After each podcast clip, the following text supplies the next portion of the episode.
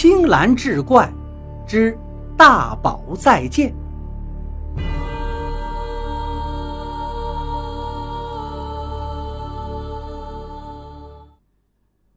吕老太太的二女儿单位离得近，所以来的最早。警察很快也都到了，紧接着他们这一大家子人陆陆续续都赶到了社区医院。敬天一觉得不方便掺和人家家里的事儿，就赶紧退出了病房。哎，大宝呢？我们家大宝呢？小女婿的声音穿过人群。啊，大宝啊，呃，在医院门口看大马呢。敬天一听见了，赶紧接个话茬儿：“你快去看这个大宝呀！”这个声音应该是吕老太的小女儿在催促她丈夫。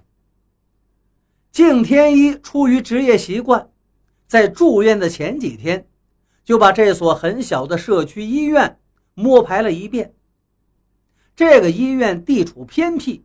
占地也不大，人员很散漫，到处呢都是监控死角，挂号室常年没人，护士站的护士经常埋头看手机。医院门口左边有个牵马拍照的，右边有几个老头在下象棋。医院的保安从早到晚就背着手在那看人下棋，配钥匙偶尔也不会锁门。总之。这个社区医院处处都是安全漏洞。敬天一回到病房里，听着隔壁的吵闹声，开始仔细的梳理这半个月来他所知道的关于吕老太的一切。吕老太跟吕大宝每天起的都挺早，出事之前，他们六点多钟就起床了，七点多的时候。吕老太小女儿来送早饭，因为她家里还有个产妇呢，所以只待了半个小时就赶紧回家了。敬天一的住院其实也没什么事儿，所以他就起得比较晚。他快到九点才起床，过了没多久，邱小福就来了。他们两个十点来钟的时候出门买的外卖，这个时候。吕老太跟吕大宝还在病房里玩呢。等他们买了外卖回来的时候，大概是十点半。经过吕老太病房的时候，吕大宝就在推吕老太太，还向敬天一求助：“我妈睡着了，你们帮我把她喊醒吧，陪我玩。”吕老太趴在床上一动不动。敬天一一看大惊，赶紧叫护士。邱小福上前查看，发现吕老太已经气绝而亡，可是脸面跟嘴唇依然鲜红，还有一股苦杏仁的味道，显然是氰化物中毒了。而检查的医生不知道脑子里想什么，竟然说这吕老太是自杀。兴许是他们害怕担责任吧，给自己招惹麻烦。敬天一清清楚楚记得，吕老太曾经告诉过他，自己一定不会死在儿子大宝前头，所以吕老太自杀这事儿是不可能的。况且氰化物这种东西就属于危险化学品，她一个老太太怎么可能弄得到呢？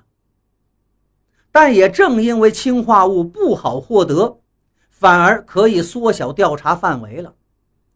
医院的医生跟护士倒是有机会获得氰化物，有没有可能是他们谋杀了吕老太太呢？那么绝对的说，吕老太太是自杀，这是不是想要隐瞒什么？氰化物中毒，几秒钟就可以致人死亡，而敬天一跟邱小福去买外卖只用了半个小时，在这个半个小时里。吕老太应该跟吕大宝一直在一起的，他是目击证人。吕大宝他会看到什么呢？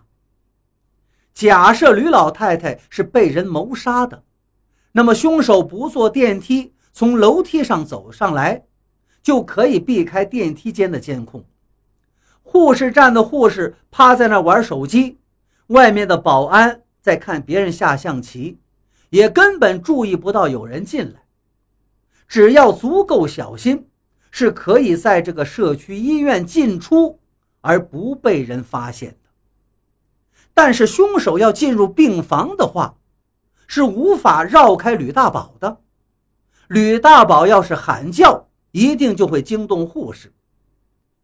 而现在的情况很有可能是凶手当着吕大宝的面谋杀的吕老太太，而没有引起吕大宝的喊叫。这是怎么做到的呢？